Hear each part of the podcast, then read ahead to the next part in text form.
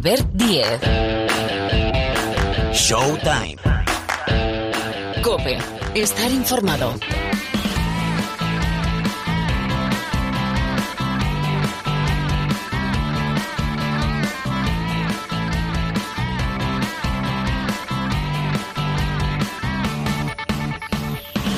¿Qué tal? ¿Cómo estáis? Bienvenidos, bienvenidas una semana más aquí al Rincón del Baloncesto de la cadena Cope. Arrancamos un nuevo capítulo, una nueva edición de Showtime. Esta semana hemos salido en miércoles, bueno, exigencias del guion, pero hay mucho que comentar, hay mucho que hablar, empezando por enviarle un abrazo, un saludo, todo nuestro cariño, toda nuestra fuerza para Pablo Lasso, el entrenador del Real Madrid que, como sabéis, si no lo recuerdo, ha tenido que ser hospitalizado, ya está en casa, ha tenido que someterse a un cateterismo porque sufrió un infarto. Con lo cual, desde aquí, lo más importante al final, cuando, cuando pasan temas de salud, ¿verdad? Y cuando nos pillan muy de cerca, ya no digo familiares, porque a Pablo Lasso yo creo que todos nosotros, ya no de su etapa de jugador, sino de la década, más de una década que lleva en el Real Madrid, pues es como si fuese de la familia. Con lo cual, lo más importante es la salud, que se recupere y bien, que yo creo que con el Real Madrid lo ha hecho todo, más no puede hacer, bueno, sostenerlo en el tiempo, que es lo que está haciendo. Con lo cual, Pablo Lasso, desde la familia de la COPE, lo hemos hecho también en nuestros programas deportivos, lo hacemos desde Showtime, el abrazo más caluroso. Recupérate y recupérate bien. Bueno, y ligando temas, el Real Madrid de Pablo Lasso, que va como un tiro. Décima final en 11 años de la Liga Endesa. Es una barbaridad lo que está haciendo este equipo con las circunstancias de este equipo esta temporada. Eliminó por la vía rápida en los cuartos y ahora supera las semifinales también por la vía rápida, en este caso ante Basconia, en cuartos fue ante el Baxi Manresa, 3-0. Y espera rival que sale de la eliminatoria catalana, de la semi-catalana entre el Barcelona y el Juventud de Badalona. Cuidado que le ha robado la Peña el factor pista al Barça y esta semana miércoles y viernes. Y si es necesario el quinto en el Palau, el domingo. Pero cuidado también que el Juventud ya le ha ganado y bien al Barça en el Olímpico. Un Olímpico que va a estar a eh, reventar. Bueno, hay mucho movimiento. Digo movimiento de mercado, que es lo que toca ya cuando, cuando entra el calor, ¿no? Cuando llega el verano. Y Joan Peñarroya era un secreto a voces, finaliza su etapa en Valencia. Alex Mumbrú acaba etapa en Bilbao. Hay fichaje en Murcia.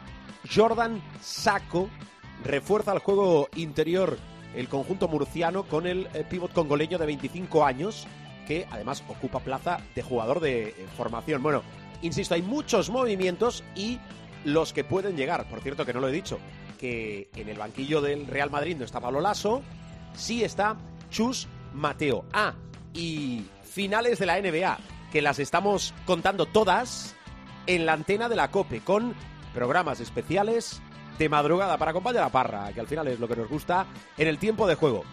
Eliminatoria, las finales empatadas a una victoria. Golpeó primero sorprendiendo Boston, pero en el segundo en la Bahía no dio opción Golden State. Enseguida lo comentamos. Presentado el nuevo entrenador de los Lakers. Bueno, hay muchísimas cosas. Y en la parte final, bueno, en la parte final más sorpresas. Me está diciendo Sergio López, que es Sonido López, que no me enrolle más. Con lo cual, ya está. Hecha la presentación, este es el menú. Sergio López de la sala de máquinas. El saludo de Albert Díez. Venga, arrancamos con la NBA.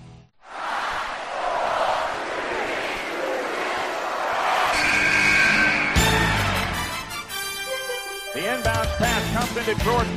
Here's Michael at the foul line. Shot. A timeout. Decide not to use it. Curry, way downtown. Bang! Bang! Oh, what a shot from Curry! Gasol con ganas de jugársela. They do have a timeout. Decide not to use it. Curry, way downtown. Bang! Bang! Oh, what a shot from Curry! Pues sí, territorio NBA. He dicho, pero es que me hace mucha ilusión y lo voy a volver a reiterar y además como voy a saludar a Miguel Ángel Paniagua que dice que la reiteración no desgasta el concepto, es copyright del profe y por si alguien aterriza ahora en el planeta Tierra, estamos dando las finales de la NBA en la antena de la COPE. Sí, en el tiempo de juego. Con lo cual, si te has perdido el Game One y el Game 2, apúntate, hombre, que estamos dando todas. Profesor Miguel Ángel Paniagua, muy buenas. Muy buenas. Y bienvenido como siempre. Y acompañando a Parra en esas madrugadas, lo hacemos un poquito tarde. Digo tarde en el tiempo, porque esa solitud de Rubén Parra, ¿no? Que da para un libro. Hola, Parra, muy buenas. Muy buenas. Nunca es tarde si la dicha es buena. Efectivamente, el refranero español. Estamos hoy de refranes, ¿eh? Sí, antes, estamos... antes, durante y mediante. Correcto. Hay aquí un tema de consumo interno, pero que tampoco vamos a revelar. Eh, voy ahora con las finales, pero antes. Tema Pablo Lasso.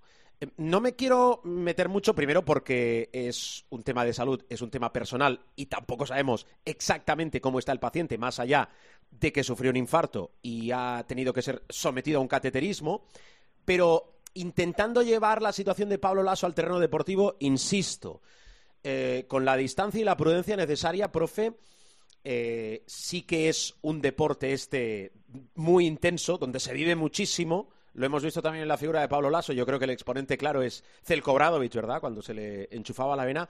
Pero recuerdo un caso cercano de un entrenador ACB como es Perasovic, que sufrió también una afectación cardíaca, insisto, salvando las distancias, y que ha podido volver a los banquillos, ¿verdad?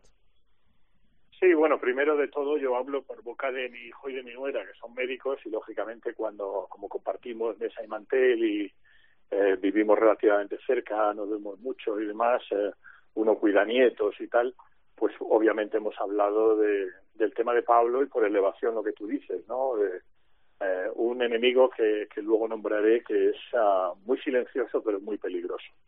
Eh, vamos por partes. Primero, lo más importante, la salud de Pablo. Eh, él eh, ha sufrido un infarto. Afortunadamente, él mismo se dio cuenta de que podía ser un tema grave, hizo lo que hay que hacer en estos casos, que es ir o que te lleven a urgencias y allí le han tratado los, médicos. Eh, el infarto de miocardio puede ser eh, de, en, distintos grados, ¿no? Eh, infarto de miocardio quiere decir que hay un bloqueo de las arterias que, que llevan la sangre o que transportan la sangre al corazón y cuando se produce ese bloqueo el, el, corazón deja de recibir oxígeno se produce un infarto. El infarto puede ser masivo, que generalmente es letal, puede ser parcial y ahí depende mucho de la zona afectada del corazón. Lo normal es hacer un cateterismo, se puede plantear también lo que se llama un stent, que es meter un globo en las arterias y, y quitar toda la parte, digamos, de, de colesterol o de grasa que puedan tener esas arterias y eventualmente también un bypass, que es lo que le hicieron, como recordarás tú particularmente, Albert, al estar en Barcelona, a Johan Cruyff cuando sufrió aquel aviso sí. muy serio que le hizo dejar el tabaco y pasarse a los chupachus. Aunque, eh, obviamente, luego el, tiempo le pasó factura y, como sabes, murió de, falleció tristemente de un, de un cáncer de pulmón. Por lo tanto, lo primero, Pablo está bien, eh, está, vamos, es, está en casa, eh, ha, ha, salido del hospital y eso es lo que nos tiene que congratular. Dos, has mencionado a Perasovic. El caso de Perasovic es distinto al de Pablo Lasso porque Perasovic sufrió lo que se llama una angina de pecho, o en términos médicos también, que toma el del latín, es un angor pectore. Es decir, es un dolor muy fuerte en el pecho, como, como el nombre latino indica, que es el preludio, que suele ser el preludio o un aviso de que te puede dar un infarto. Es decir, es un tema eh, médico, serio, pero digamos que está en un escalón menor que el infarto de miocardio, ¿vale? Entonces, eh, en el caso de Peras, pues si hay una buena recuperación cardiovascular, se cambian una serie de hábitos y demás, uh, pues puede volver a entrenar con, ciertas precauciones y tal, y sin cambiar mucho esos hábitos buenos que, que te han llevado a considerar el hecho de que haya sufrido una angina de pecho y en el infarto viene a ser más o menos lo mismo, dependiendo de la zona afectada que tenga del corazón, hay gente que incluso cuando hay una zona afectada, pero no es un infarto masivo, que suele ser, como digo, mortal, pues se puede llegar incluso a un trasplante de corazón, que no es el caso de, Pablo por lo que parece, ¿no? Y dependiendo de, del tratamiento, lo que sí le van a decir los médicos seguros, si no se lo han dicho ya, es que tiene que cambiar hábitos, que tiene que mantenerse fuera de situaciones uh, estresantes, porque aquí nos encontramos con el principal enemigo silencioso que tenemos todos, ¿eh? Y que algunos ya hemos estado ahí, que es el estrés. Es decir, el estrés no te avisa, pero el estrés es inductor de un montón de situaciones médicas, no solamente cardíacas, ¿eh? sino eh, de todo tipo, y es un enemigo que no te avisa. Entonces tú puedes decir, no, no, yo controlo el estrés y tal, pero el estrés es un enemigo silencioso que incluso cuando tienes un estrés excesivo, pero no tienes una condición médica, se producen una serie de síntomas que son muy parecidos al infarto de miocardio, que eh, devienen en ataques de ansiedad o también llamados ataques de pánico, que tienen eh, en principio las mismas circunstancias patológicas que puede tener un infarto, es decir, sudoración, palpitaciones, eh, incluso llega a, a dolor en el pecho. ¿no? Por lo tanto, aquí nos encontramos con un factor que va a ser muy difícil de eliminar para Pablo y para cualquiera que esté en su situación, que es el estrés. Y ahí tendrá, bueno, hay desde usos psicológicos hasta otro tipo de, de situaciones, pero eh, lo que sí es muy probable es que los médicos ya le hayan dicho que tiene que cambiar una serie de hábitos eh, de alimentación uh, y también le habrán hablado del estrés en la medida en que pueda o no minimizar ese estrés que sería pues de alguna manera eh, pues eh, no, no estar en una posición estresante como sin duda es la de la de entrenador de cualquier tipo porque recuerdo también y lo recordaréis vosotros que le pusieron un aparatito que se llama Holter que monitoriza eh, eh, las pulsaciones y monitoriza cómo va tu corazón. Al entonces entrenador del Atlético de Madrid Ibic en pleno partido y aquello puf, eh, tengo entendido que dio unos resultados cuasi catastróficos, aunque rompía todos los no registros. la salud. Sí, sí, Pero sí, sí, o sea, entrenador de cualquier uh, disciplina y particularmente entrenador de baloncesto, ya que estamos en ello, es una profesión de riesgo, aunque está obviamente muy bien pagada en la élite, pero es una profesión de riesgo porque conlleva mucho estrés y requiere, bueno, pues que tengas una serie de hábitos de ejercicio, de alimentación y tal, que no induzcan a posibles patologías. Hmm. Bueno, otra masterclass del profe. Eh, recuerdo, por si alguien eh, le ha dado al fast forward y llega a este punto del programa, al inicio hemos explicado la situación de Pablo Lasso, le hemos deseado, porque vuelvo a reiterar, lo ha ganado ya todo con el Real Madrid, eh, que disfrute la vida y que haga lo que pueda y lo que le dejen, por orden inverso, y sobre todo que tenga una eh, pronta y buena recuperación, sobre todo buena recuperación. Pero también hay que preguntarse por la situación de Pablo Lasso para si él quiere volver a las pistas, es decir, volver a entrenar al Real Madrid o hacer lo que quiera en el plano del baloncesto. Claro, estrés y deporte y estrés y baloncesto son dos conceptos que van, pero no paralelos, van juntísimos. Parra, ¿de esto algo o, arranco con, con, lo de, con lo de Golden State y Boston? No, yo básicamente sumarme a, a los mejores deseos para Pablo, que se recupere lo mejor posible y, y tal. Y, y, luego yo, eh, sinceramente, eh, pienso lo mismo con, con Rafa Nadal, que no, evidentemente no, no es el mismo nivel porque lo de Rafa es un impedimento para la, para la vida, como es una cojera o un dolor en el pie, y lo de Pablo es la vida en sí misma. Un infarto de miocardio es una cosa muy seria.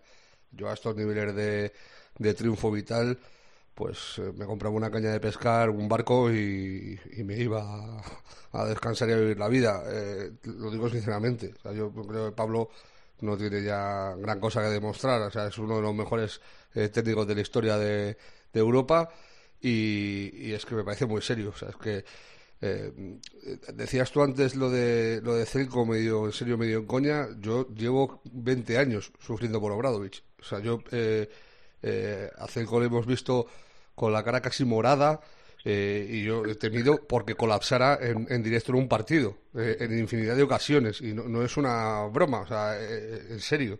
ser entrenador de baloncesto, y luego dependiendo también del carácter que tenga cada uno. Pablo es un hombre muy acalorado. O sea, no, si dijéramos, no, que le, que, le, diga a los médicos, tómatelo con calma. Sí, tómatelo con calma, una leche. O sea, Pablo no sabe tomárselo con calma. No, no, la, respuesta, la respuesta del paciente sería, dígame usted cómo. Claro. Eh, y yo llegado a este a este punto de, de, de, su, de su vida deportiva, de, de, de, su trayectoria como entrenador, es que ya te digo, o sea, Pablo está con, con Lolo Sainz y con Ferrandi como los tres mejores técnicos de la historia del Madrid baloncesto, que pasa por ser el mejor club de la historia de Europa. Pero, Parra, perdona, aunque tuviese algo que demostrar, si es igual, si esto te pilla cuando te Sí, bueno, no, no, pero, pero es que eso eh, lo que hace más si cabe es eh, facilitarte el paso. O sea, si dijéramos, no, es que estoy empezando mi carrera o lo necesito o tal, yo entiendo que, que Pablo tiene que tener ya siete cifras en el, banco muy tranquilamente, eh, sino ocho, y, y, no tiene necesidades económicas de ningún tipo y, ha hecho todo lo que tenía que hacer. Dicho lo cual, estoy convencido de que va a volver. vale. Bueno, esto apuesta, vamos a ver, vamos a ver qué pasa. Eh, venga, un abrazo y un beso enorme a, Pablo Lasso y, que en manos de su familia. Lo, importante, es, que lo importante es que esté bien. O sea, es que es eso, que a mí que que él gane otro título más de Liga o de Euroliga o tal.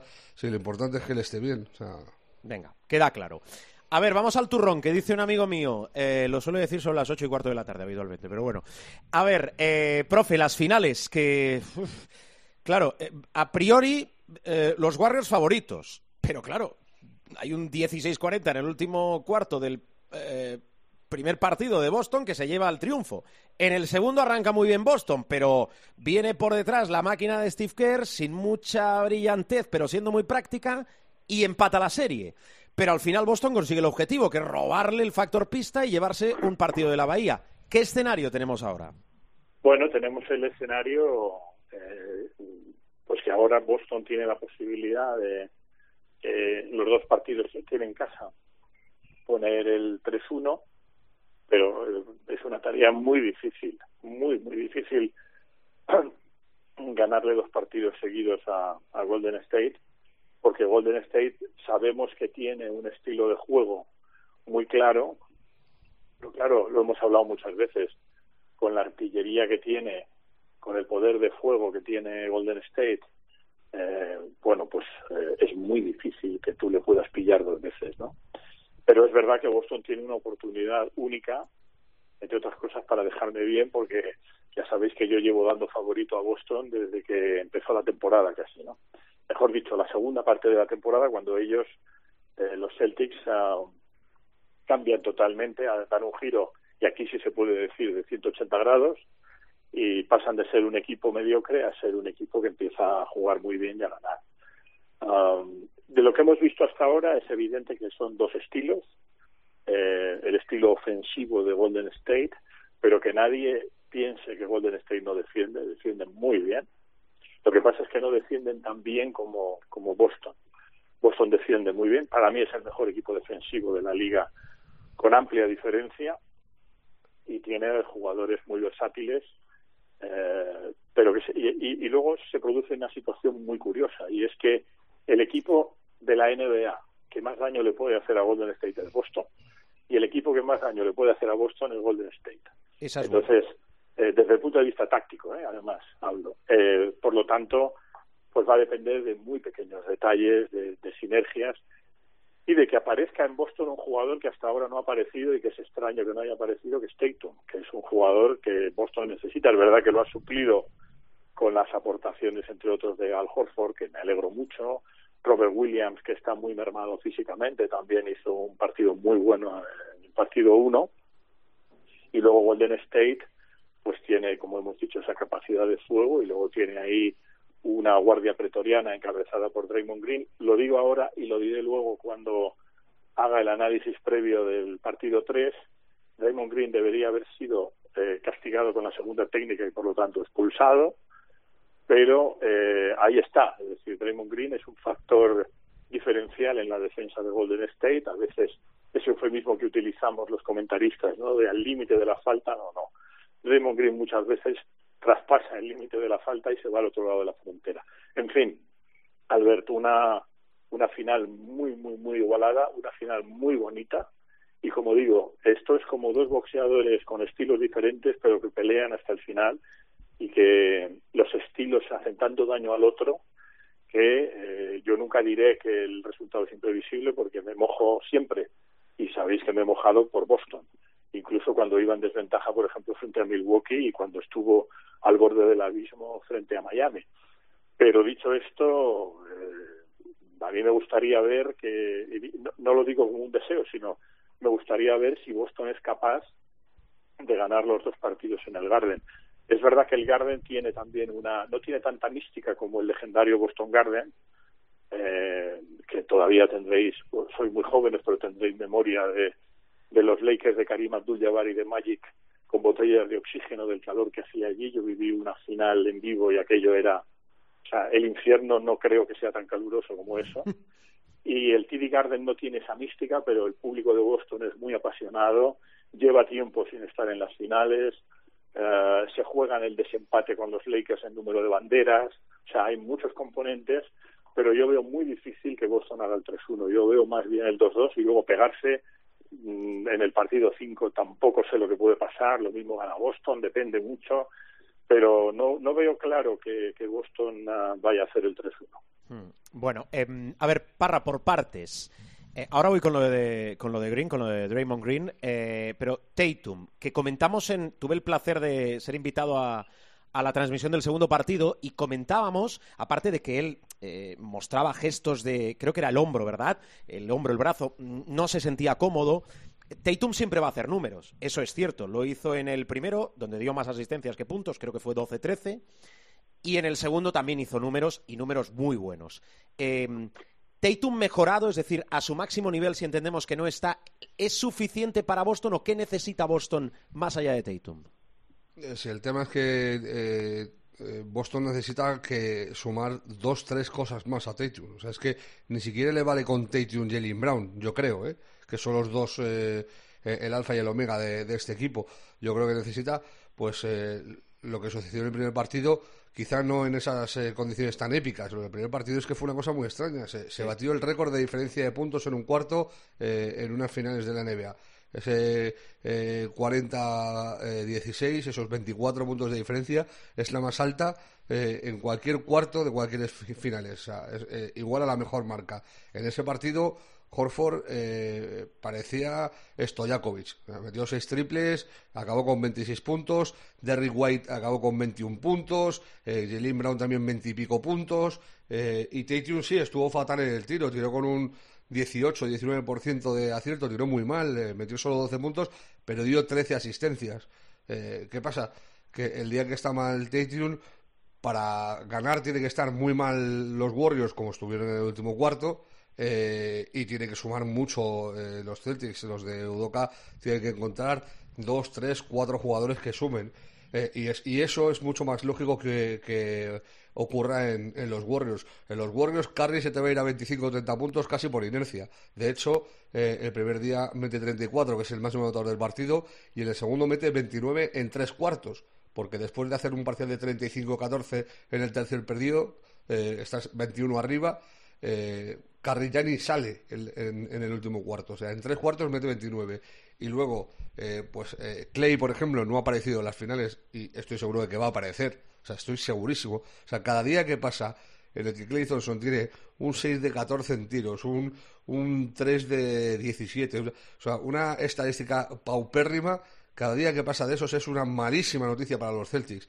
Pues significa que está más cerca el, el 8 de 12 con 7 triples consecutivos. O sea, eh, y eso lo va a hacer. Clay en algún partido eh, lo va a hacer porque la calidad la tiene. En el segundo encuentro apareció Poole.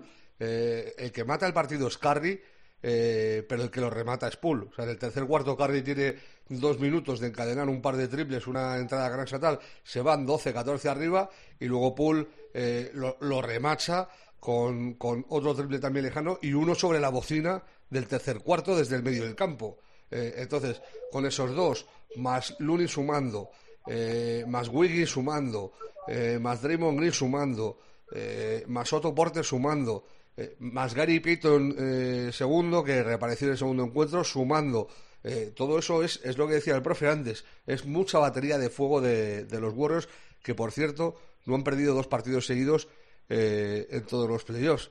O sea, lo digo por lo de los dos que vienen en Boston. Y estoy muy de acuerdo con el profe. No es lo mismo el, el Garden antiguo, el de los 80 y principios de los 90, que el TD Garden de ahora. La gente sí es caliente, pero es que tampoco creo que este equipo de los Celtics sea muy de, calentar a la gente.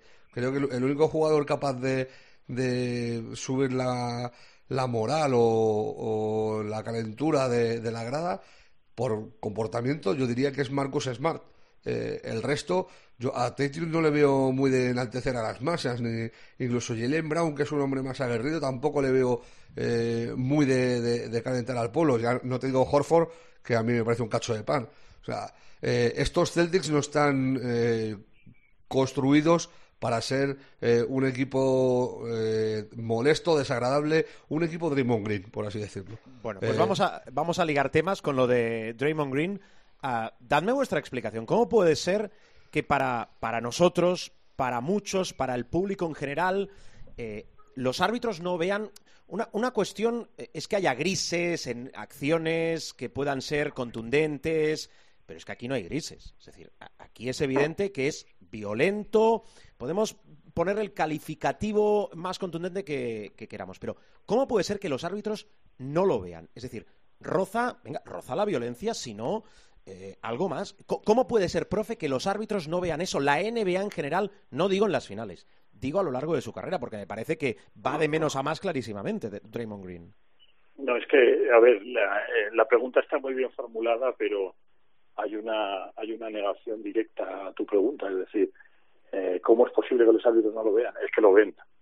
Y el consenso general, el consenso general que hay en el mundillo de la NBA, hablo jugadores, entrenadores, que tiene y general managers y tal, es que lo ven, pero dado que ya tenía una una técnica, una falta técnica, los árbitros manejan muy bien el concepto de eh, de no echar a nadie o procurar no echar a nadie a no ser que sea una cosa flagrante, ¿no? Por lo tanto, ahí se le perdona la segunda, la segunda técnica. Yo cuando os escucho a los que sabéis de fútbol para intentar aprender, también pasa en fútbol, ¿no? Cuando decís, bueno, esa entrada era de amarilla, pero como ya tenía una, no se la saca, se la guarda en el bolsillo y tal, pues aquí ha pasado exactamente lo mismo.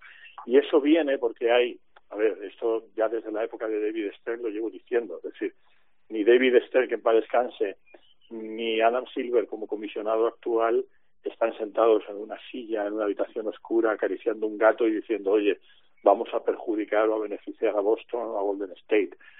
Eso es, eso es absolutamente incierto e imposible.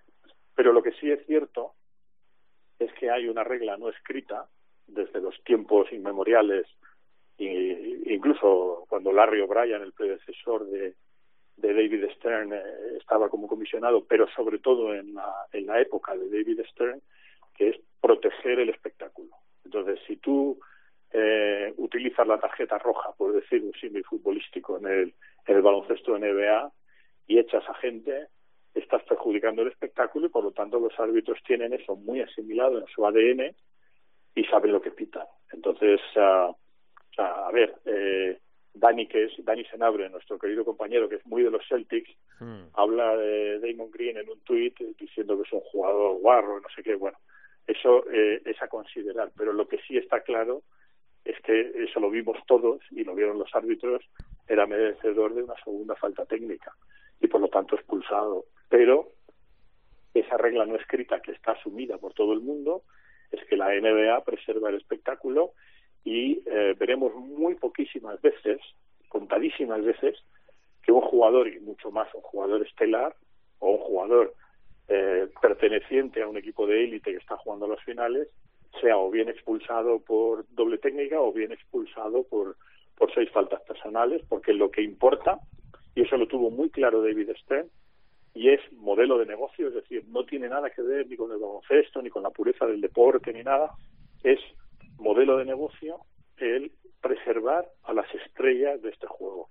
Y por lo tanto los árbitros eh, lo tienen muy asumido, tenían anotado que tenía ya una T y dicen quita, quita, no vayamos a eh, contravenir las normas no escritas de la liga, que al fin y al cabo es la que paga, y no le pitan la, segunda técnica. Es, así de sencillo y, y tampoco hay que rasgarse las vestiduras porque la gente me puede decir o los oyentes pueden decir, bueno, pero eso eh, crea una crea una situación impura en la competición, ¿no?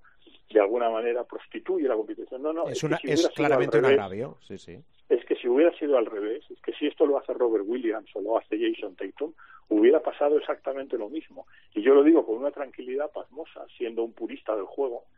Si yo yo defiendo que Doncic es el mejor jugador del mundo por su pureza del juego, no porque sea un saltimbanqui con un poder eh, físico extraordinario como otros, ¿no? Pues eh, dentro de que yo soy un purista del baloncesto, tengo muy asumido, porque conozco el modelo de negocio, lo hemos analizado y desmenuzado infinitas veces en la universidad, es un gran modelo de negocio, pero pasa por preservar a las estrellas. Yo, eh, simplemente como anécdota, y ya termino, recuerdo que cuando se están haciendo las fotos del Dream Team de 1992, eh, y esto probablemente lo recordéis porque, porque lo habréis visto en documentales y tal, hay un momento en que se hace una foto eh, Magic Johnson, Michael Jordan y no me acuerdo quién era el tercer jugador. La River. La River. Y dice Magic, bueno, no me voy a poner muy cerca de Michael Jordan porque si no te pitan falta. Y es porque cualquier jugador que tocaba mínimamente a Michael Jordan le señalizaban una falta porque, bueno, eh, Michael Jordan tenía que desarrollar su juego y eso estaba perfectamente asumido por, por todo el mundo y, y eso ha continuado a día de hoy y es la razón por la que a Green no le señalan la segunda técnica. Te lo compro, no te lo compro, quiero decir, eh, entiendo que, que sea, pueda ser así, pero entonces no nos tenemos que escandalizar partido tras partido de lo que Claro. pasa con Draymond Green, Parra. A mí es que eh, hay que verlo en. Yo, yo por lo menos lo sitúo en un contexto de pasado, presente, futuro. En el pasado, Draymond Green hizo una cafrada superlativa que le costó a los Warriors un anillo. Iban 3-1 arriba en, en las finales contra, eh, contra los Cavaliers de LeBron James. Hizo lo de la patada en la entrepierna a LeBron, le echaron y le metieron un partido de sanción. No estuvo en el, en el quinto, lo perdieron también. O sea, bueno, perdieron ese 3-2, no estuvo en el sexto eh, 3-3 y terminaron perdiendo las finales los, los Warriors y ahí eh, sí me, me apunto a eso que dice el profe de eh, no alterar el espectáculo no tal. Eh, quitar a Green altera el espectáculo. Eso es el pasado. El presente y voy al presente hace tres días el domingo Draymond Green tuvo que ser expulsado tranquilamente tres veces. O sea hizo para seis técnicas. Eh, no se puede gritar a un árbitro desaforadamente a 5 centímetros de su cara que seguramente hasta le estés escupiendo de, de gritar como grita Green. O sea, eh, no puedes eh, hablar así a un árbitro y no se puede consentir ya sea Green, ya sea Curry, ya sea Kevin Durant o ya sea eh, Susun Corda. O sea, no, puede, no se puede consentir eso. Eh, pero es que aparte de lo de los gritos y, tal, que puedes decir, bueno, hace la vista gorda, es que hace tres o cuatro acciones que son antideportivas. O sea, los enganchones de brazos de rivales y tal, tú puedes lesionar a un... O sea, con la fuerza que tienen estos jugadores, si tú enganchas a un tío por debajo de, de, de la sila y le giras el brazo y tal, le puedes sacar el hombro perfectamente. Ese es, ese es el peligro, yo creo. recordemos lo que le pasó a Kevin Love con, con Olynyk, eh, que se lo cargó. O sea, eh, le destrozó el, el hombro y a la postre fue clave para, para los Cavaliers, que perdieron las finales contra los Warriors sin tener eh, a Kevin Love y luego también sin tener a, a Kyrie Irving. Eh, y luego la, acción que tuvo con Jalen Brown en el suelo es que es de locos, o sea, es que es de locos. O sea, que, que se mantenga en el, en, el, en el campo, a mí me parece, eh, aún reconociendo y aceptando lo que dice el profe, que es tal tal que así, eh, lo de la, eh, preservar el espectáculo, es incomprensible de todo punto que se permita llevarlo a tal, a tal extremo. Porque es que estás desvirtuando eh, los partidos eh, e incluso el espíritu deportivo de la competición. Ahí tendríamos que ver qué es lo que más importa, si el espíritu deportivo de la competición o el negocio. Ya te digo yo lo que le importa a Dan Silver y a la NBA, el negocio, evidentemente. O sea, estamos en, un- en unos, en unos niveles Claro, estamos en unos niveles de. Es que no estamos diciendo eh, vas a perder 100 euros, o sea, estamos hablando en unas millonadas eh, tremendas. Y ahora, de cara al futuro, dudo mucho que a Green se le permita lo mismo en Boston, porque lo mismo es que se te cae el estadio.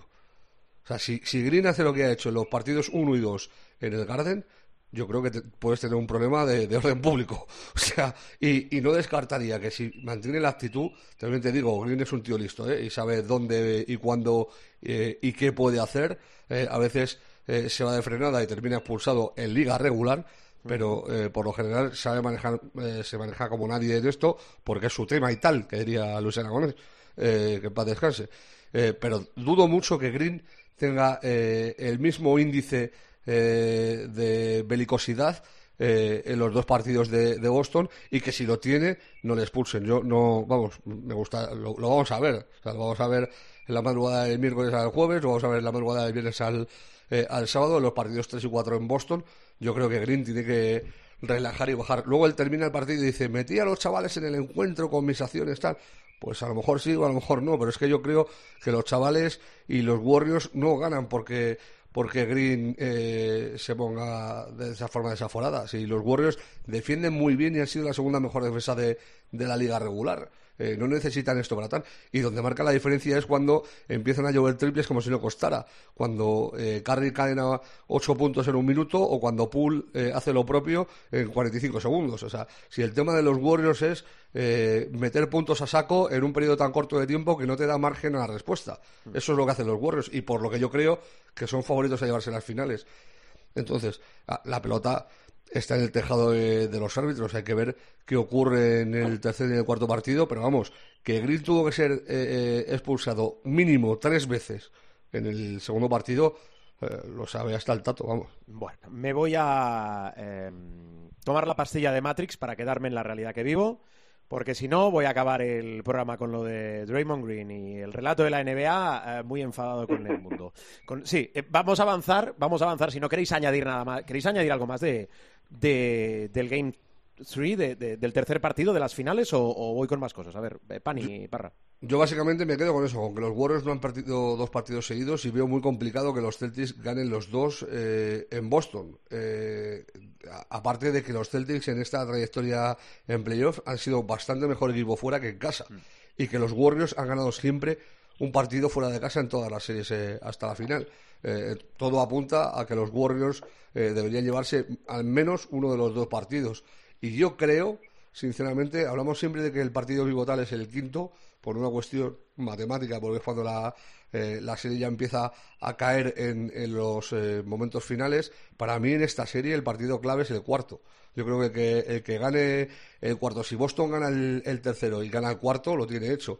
Si los Warriors ganan el, el, el tercero eh, y ganar el cuarto, por supuestísimo, 3-1 y jugando en casa el, quinto lo tienen hecho. Pero es que incluso si los Warriors ganan el, cuarto habiendo perdido el tercero, si recuperan el factor cancha, yo creo que va a ser un golpe duro para, para Boston eh, volver a la, a la bahía sabiendo que, ya no tiene el factor cancha a favor. Mm, vale. Em, a ver, más cosas. Profe, eh, tenemos cisma, ¿no? En, en Utah, creo que son ocho años, ocho temporadas de Quinn Snyder, además con los motivos que ha aducido para eh, dejar al conjunto de Salt Lake City. Eh, ¿Dónde situamos a Quinn Snyder y, qué relevo tenemos en Utah? Bueno, el relevo está por ver. Se van a entrevistar a los sospechosos habituales, muchos segundos entrenadores. Kenny Atkinson, si no Charlotte estará, Mike D'Antoni estará, Terry Stotts estará ahí en las entrevistas. Pero bueno, esto lo anunciamos, ¿eh? que había mucho tumulto en, en Utah, que Utah estaba dispuesto a... Había, y, ese conflicto siempre ha estado larvado, a veces se ha tapado, a veces no tanto, pero el conflicto entre Donovan Mitchell y Rudy Gobert eh, ha sido potente. Quinn Snyder eh, estaba un poco harto y todo esto lo, lo anunciamos. Quinn Snyder básicamente, eh, cuando me preguntas dónde le situamos, le situamos en un año sabático, eh, intentando recuperarse de, y este también, aquí también vale esto, de un estrés monumental que sobre todo ha sufrido en la en la temporada que acabamos de, de concluir, que estamos todavía por concluir, dado que estamos en las finales, ¿no? Eh, todos esos nombres que te he dado son candidatos. Él no va a entrenar en la temporada 22-23 seguro y los Utah Jazz, como ya era previsible y como ya dijimos aquí hace muchas semanas, ponen en el mercado a Rudy Gobert, que va a tener un montón de novias, entre ellas los New York Knicks, pero también eh, puede motivar, no está claro a día de hoy, pero puede motivar la salida de Donovan Mitchell, que este va a tener más novias todavía que, que Rudy Gobert, y depende mucho de la decisión que tome la propiedad de, de los Utah Jazz, de si quieren remodelar o de si quieren uh, mantener una de sus dos estrellas. A Rudy Gobert yo creo que no le van a poder mantener, porque incluso voluntariamente le han puesto en el mercado. Si Donovan Mitchell sale al mercado, mm, ya tiene cuatro o cinco novias muy claras, que son Atlanta, digo, de los que han levantado la mano, que yo sepa, ¿eh? Atlanta Hawks, San Antonio Spurs, Miami. Nola. Y el cuarto vuelve a sorprender, porque este vuelve a ser de primera mano, Philly, los 76ers, que, que, estarían dispuestos a soltar eh, alguna ronda de draft, un par de ellas, más uh, un montón de jugadores, incluyendo, entre otros, ya se hablo de memoria, Tibul, uh, Green, me parece que estaba también, Maxi, en fin, para cuadrar el debe con el haber y, y juntar a, a Embiid y a, presumiblemente, Harden, que va a renovar, con Donovan Mitchell y montar ahí un triunvirato de, de superestrellas. Por lo tanto, Utah está en una encrucijada. Mm, su entrenador de nueve años, magnífico entrenador, con un toque europeo además muy claro en su estilo, tanto de entrenar como de juego, pues se va a tomar un año sabático. Sospechosos habituales en las entrevistas. Ahora mismo no hay un candidato claro, eh, puesto que todavía no se todavía no se ha entrado en el proceso de, de entrevistas. Uh, y va a depender mucho también de, de qué pase en Charlotte, eh, quién no vaya a Charlotte. Parece que Atkinson es el favorito. Gusta, eh, gusta mucho Terry Stotts. Uh, bueno, todos aquellos que han, que han sido entrevistados por Lakers y que no han conseguido la plaza también estarán ahí. Viste el que acaba de salir le ha comunicado Darwin Hunt que no sigue como segundo en los Lakers porque va a llevar gran parte de su propio staff, o va a elegir, mejor dicho, Darwin Ham gran parte de su propio staff para Lakers y Utah está en una encrucijada, es decir, um, si pone en el mercado a Gobert y trata de preservar a Mitchell, si Mitchell pide el traspaso, además de que se vaya a Gobert, estaremos ante unos Utah Jazz en previsible reconstrucción por mucho que puedan y luego lo interesante será saber dónde va Gobert. Digo, hay mucha apetencia en los Knicks, él quiere y le gusta mucho la idea de Nueva York, y eh, Donovan Mitchell sería un puntazo obviamente en el en el mercado uno de los mejores jugadores que pueden salir al mercado con todas esas novias que ya he dicho y muchas más novias que le pueden aparecer eh, incluyendo los propios Knicks pero ahí si se vuelve a encontrar con Rodrigo Bert le puede dar algo a Donovan Mitchell.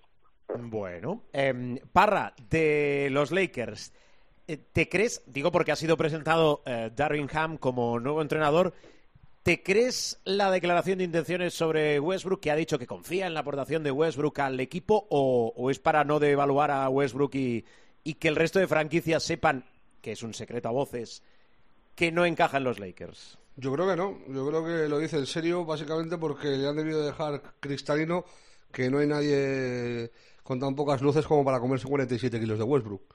Eh, entonces eh, se lo va a tener que comer con patatas y, y está actuando de una manera positiva. Eh, yo de lo de Darwin Ham me, me, quedo de toda su rueda de prensa de cuando le dicen llegas aquí a los Lakers, un equipo que solo vale ganar, la presión, tal, no sé qué, y dice, mira, presión es que te peguen un tiro en la mandíbula con, con 11 años. ¿Qué es lo que a él le pasó? Me dispararon, me llevé una mala perdida eh, eh, en el 88 estando con mi hermano y tal, y afortunadamente impactó en la mandíbula, se le quedó enganchada en el cuello, no tuvo eh, afectación de ninguna arteria y ningún órgano vital y nada, y se la pudieron quitar y salió indemne y tuvo su carrera en NBA y dijo, llegados a este punto eh, puedes hacer dos cosas, o vivir eh, constantemente o vivir sin miedo. Que yo opté por la segunda, yo vivo sin miedo, eh, aprovechando cada oportunidad y para mí esto no es presión, para mí esto lo que es es un reto. Eh, es un reto llegar a una franquicia que es la que más títulos tiene junto a los Celtics y tratar de hacerlo bien con una plantilla que por otra parte tiene jugadores de gran valía como LeBron James, Anthony Davis o Russell Westbrook, con que haya rendido a un nivel eh, pésimo en la última temporada. Estamos hablando de un tío que ha sido MVP, que ha promediado triple doble tres veces. Eh, estamos hablando de un jugador que puede ser aprovechable si le metes en la cabeza lo que tiene que hacer y lo que no tiene que hacer. O sea, si le convencen de que no es Stephen Curry y deja de tirarse eh, ladrillos al canto de tablero, porque es que ya no es que se los tire a tablero, es que este año ha tenido Westbrook varios, tiros al canto del tablero eh, pues se le, convencen de que lo suyo es penetrar y ser físico y, y, anotar eh, fácil y procurar hacer las menos suspensiones posibles, pues lo mismo eh, corriendo en la cancha sí que es, me parece un jugador progresable. Y, y te lo digo en serio, Albert, yo dudo que, que sea cara a la galería lo que dice Darwin Ham, es que está convencido en los Lakers que no va a haber forma humana de quitarse de encima a Russell Westbrook. Y una cosita de lo que ha dicho el profe antes de Utah, que a mí lo de Snyder me parece increíble. O sea, que hayan llegado al punto de que ese hombre se vaya, para ellos es una pésima noticia.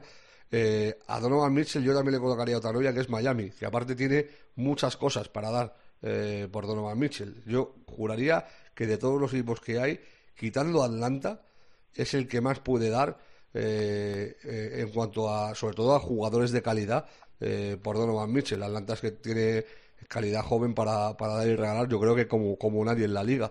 Pero quitando Atlanta, yo creo que el equipo que más eh, puede dar eh, y al que más le puede ayudar, porque juntar a Butler con Adebayo y con, y con Mitchell también sería eh, un trío bastante calavera para ir a por el anillo. Eh, a Miami no hay que olvidarle en esa, en esa ecuación. Vale, eh, Parra, tenemos tercer partido de las finales, madrugada del miércoles al jueves a las 3, ¿verdad? Sí, y el cuarto del viernes al sábado a la misma hora ya. El único que queda a las dos es el potencial séptimo partido. El resto son todos a las, a las 3 de la mañana. Vale, pues apuntado queda. Profe, eh, la última de Paniagua, venga. Pues que de la misma forma que Rubén con su habitual desparpajo nos dice que a Russell Westbrook se lo tienen que comer con patatas los Lakers, los Brooklyn también se tienen que comer con patatas a Kyrie Irving. Eh, no hay ningún, como decía Groucho Marx en, en aquella película, no hay ningún caballo blanco que esté dispuesto a, ningún pardillo, por así decirlo, que esté dispuesto a tomar sus 37 millones de dólares y Brooklyn lo que le ha propuesto es rebajarle el sueldo un poco y el resto dárselo en incentivos. Quizá incluso hablan de la ampliación de contrato, lo cual ya me parece eh, absolutamente surrealista. Pero bueno, es lo que tiene el, el, el hacerle contratos, mac macrocontratos a estos jugadores que luego son evidentemente conflictivos por una razón o por otra. En el caso de Westbrook es más por egocentrismo, como bien dice Rubén siempre, por por creerse que es un fenómeno, que lo es, pero en otras a, actuaciones, no necesariamente en el tiro, y Kyrie Irving, pues porque es un cerdo verde, francamente, en el sentido de que es uh, un tío más raro que la leche. Pero bueno, ahí está, y además, uh, pues uh, eh, le cae muy bien a mucha gente y tal, y, y, y se lo van a comer también con, con patatas, o sea que eh, vamos a ver a Kyrie Irving el año que viene también con los Brooklyn Nets y que sea lo que Dios quiera para Brooklyn, porque tener a, a Kyrie Irving en el vestuario, no sé si es más o menos explosivo que Russell Westbrook, pero explosivo es seguro. Esa es buena, ¿eh? eh imaginaos la pregunta. ¿A quién no queréis en un vestuario? ¿A Kyrie Irving o a Russell Westbrook? No sé, no sé, ¿eh? Pues yo prefiero a Kyrie, pero vamos. Tú prefieres a Kyrie, vale, Pero vale, vamos. vale. Mm, Yo cre- ¿Crees que Hay, se decanta hay- la hay- encuesta? hay un equipo que no ha ganado un anillo en su vida eh, y que lo ganó teniendo a Kyrie.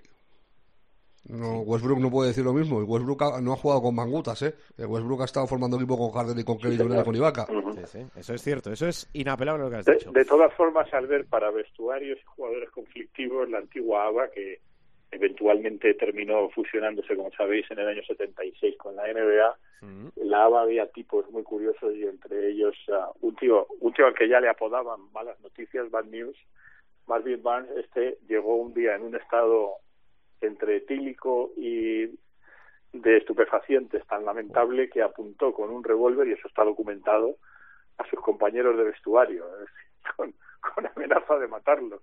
Eh, bueno, el listón está tan alto que por mucho que hagan Russell Westbrook, por mucho daño que hagan Russell Westbrook y Kyrie Irving, no creo que lleguen a las cotas que llegaba gente como, como Bad News. Vaya cabezas. Bueno, pues nada, eh, os escucho. eh, lo he dicho, pero lo voy a volver a repetir. Todas las finales de la NBA en el tiempo de juego, en antena, en toda la cadena, aquí en la COPE. Parra, adiós. Un abrazo. Cuídate mucho, Rubén. Eh, profesor, adiós también. Un Feliz abrazo semana. grande, queridos. Gracias. Hasta luego. Adiós. Eh, tenemos, tenemos alguna cosa más en Showtime todavía.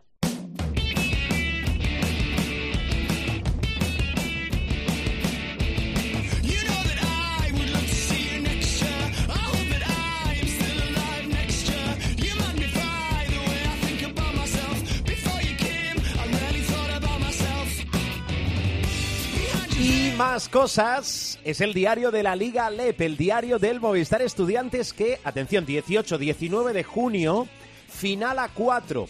Falta todavía un equipo que saldrá del quinto entre el ICG Forza Lleida y el Cáceres Patrimonio de la Humanidad. Pero, atención, que el Movistar Estudiantes va a luchar, efectivamente, va a luchar por volver a la Liga Endesa una temporada después. También el Girona de Margasol, casi nada. Bueno, a ver, el diario del Movistar Estudiantes ahora en Showtime. Buenas a todos, ¿qué tal? Pues nosotros muy contentos con esa clasificación que conseguimos el domingo en Valladolid. Es verdad que nos ganaron el partido del viernes, en el que bueno, ellos ha- han jugado prácticamente los cuatro partidos iguales, eh, muy físicos, con intentando sacarnos de nuestras posiciones, eh, bueno, ellos jugando siempre a 60 puntos. Y el, el viernes pues tuvimos un, atasco en el tercer cuarto especialmente, en el que no anotamos y, bueno, no pudimos sacar el partido, pero el domingo pues eh, ajustamos los errores, eh, igualamos su, su agresividad y su intensidad y conseguimos una victoria amplia que nos dio bueno que nos ha dado confianza y, bueno y que nos ha, nos ha clasificado para la Final Four que es dentro de, de dos semanas. Es verdad que el calendario es un poco extraño porque ahora son prácticamente 15 días sin jugar, que, pierdes un poco el ritmo y tal, pero bueno, es lo que hay y habrá que entrenar y, y llegar la mejor forma posible. Todavía no sabemos dónde es, ojalá sea en Madrid, pero bueno, mm, la forma en la que se elige pues hace que, que se tenga que elegir a falta de una semana y, y que no se sepa la sede, pero, pero bueno, sea donde sea, estaremos preparados. Así que ahora dos semanas por delante para preparar la eliminatoria primero contra Palencia y luego espero y deseo una futura final contra eh, Girona o el ganador del Cáceres Lleida, que, todavía está en el quinto partido, y a por todas. Y ojalá pues pueda venir la demencia. Y digo esto porque a Valladolid pues vinieron un montón de aficionados, que lo agradezco mucho, tanto el viernes, que, había un viaje más organizado, como el domingo, que, bueno, no era, que no estaba tan eh, previsto, pero aún así vino, vino gente y, y, bueno, agradecerles pues a todos los que eh, pudieron pasar un ratito por Valladolid y nos animaron también desde casa, porque como dije hace, hace un par de semanas, pues les necesitamos y, y son energía, son energía extra que, tenemos. Y poco más, eh, buenas sensaciones, ganas de que llegue la Final Four, eh, entrenamientos por delante, que no haya ningún percance y, a seguir trabajando. Ya os iré contando cómo va la semana de entrenamiento, si ha habido alguna novedad, si bueno, puedo comentar ya la sede cuando salga eh, la próxima semana. Y bueno, no quería eh, despedirme sin olvidar eh, a Pablo Lasso, que bueno, tuvo un pequeño infarto y, mandarle muchísimos ánimos de mi parte, de toda la familia de estudiantes, que se mejore cuanto antes y que vuelva a entrenar eh, lo antes posible. Pero bueno, lo primero es la salud, así que que se recupere y que le estaremos esperando. Que un abrazo enorme y nos vemos la semana que viene. Adiós.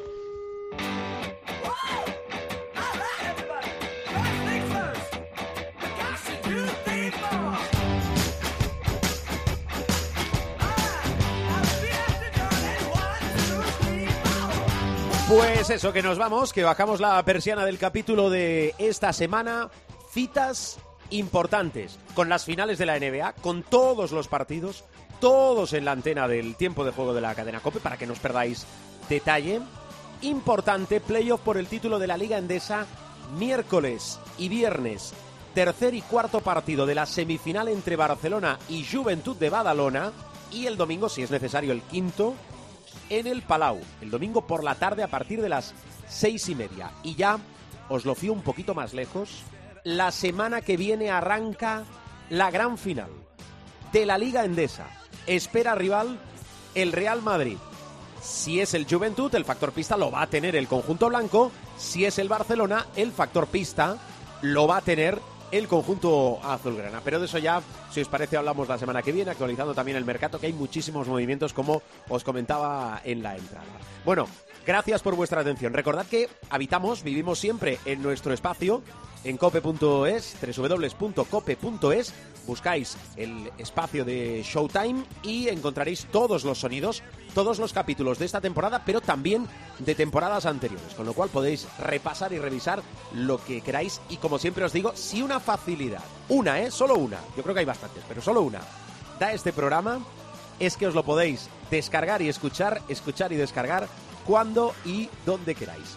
Gracias como siempre por aguantarnos, feliz semana, mucha prudencia y que el baloncesto os acompañe.